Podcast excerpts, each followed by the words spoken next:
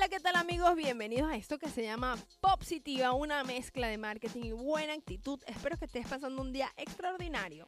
Día, tarde, noche, no importa la hora que estemos escuchándonos o hablando.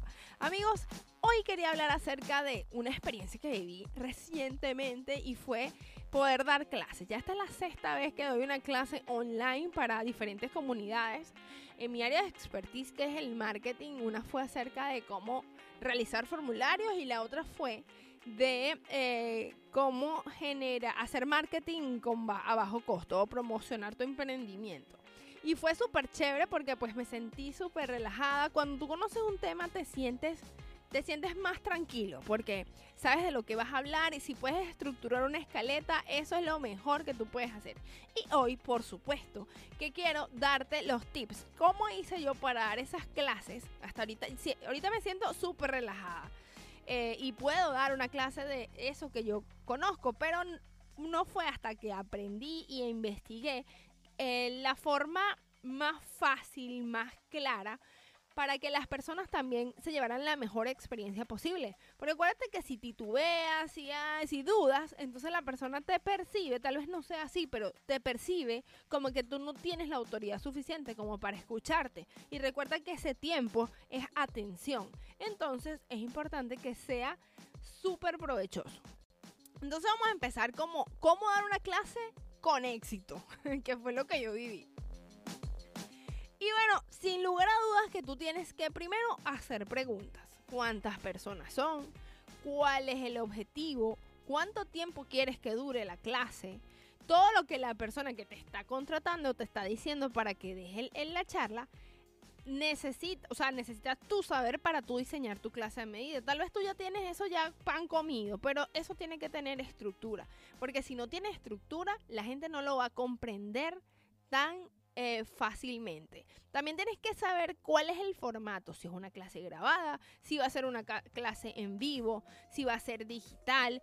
En mi experiencia ha sido digital y pues por supuesto trato en lo posible em, de, cumplir con estos requisitos. Ok, ya una vez que tienes esa información, ya tú puedes diseñar tu conocimiento a eso que la gente te, está, em, te está pidiendo, ¿no? Y lo primero que tienes que hacer es establecer el objetivo de cada clase. ¿Cuál es el objetivo? ¿Qué quiero yo que la gente eh, al finalizar esta clase tenga?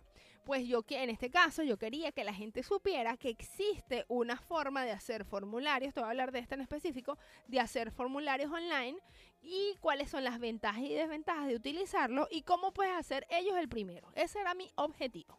Así que después escribí un resumen de, en mi caso no me gusta escribir todo el texto porque eso ya se llamaría guion.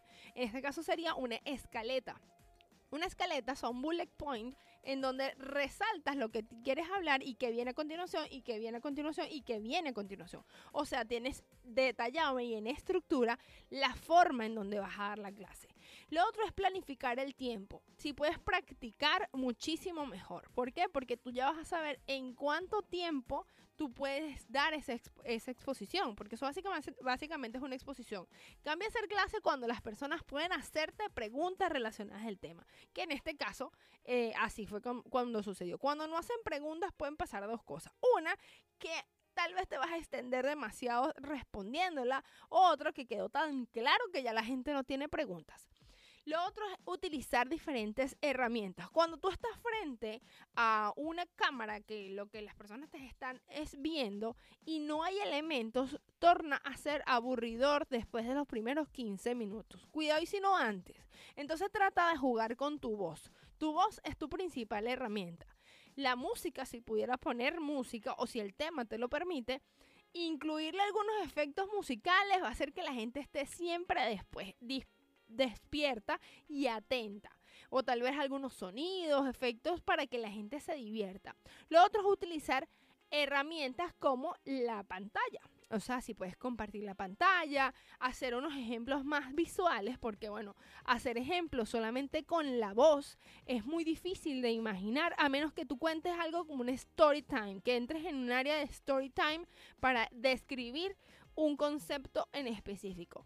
Lo otro ya una vez que eh, compartiste pantalla, ya viene la parte de preguntas y respuestas. Y por lo general, la gente se extiende mucho y todo el mundo quiere preguntar. Puede ser porque de verdad le quedaron dudas o porque tú no fuiste lo suficientemente clara o que a, lo mejor te saltaste temas así o la gente se le pasó y quiere que tú se lo reafirmes. Toma en cuenta que ese tiempo va a ser el más largo, por lo general, y pon límites. Solamente cinco personas van a responder ahorita.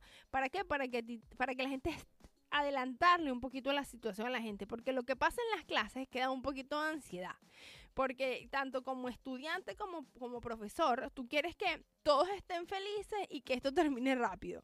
Créeme que el otro lado está igual, quiere que sea su tiempo una inversión de valor.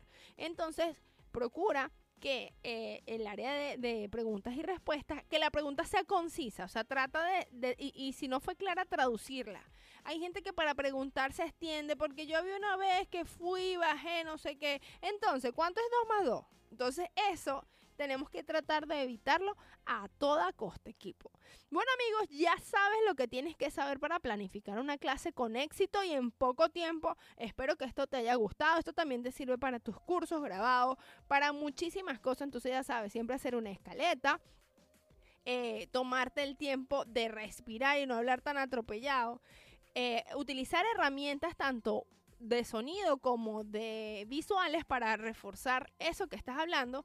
Y bueno, sin lugar a dudas, amigos, hacer el, el, momento ameno y que sea bastante contenido de valor. Bueno amigos, esto ha sido todo por hoy. Espero que te haya gustado. Esta ha sido toda mi exposición. Recuerda seguirme en las redes sociales como arroba popsitiva y también en mi página web www.popsitiva.com. Esto ha sido todo por hoy. Espero que te haya gustado y hasta la próxima.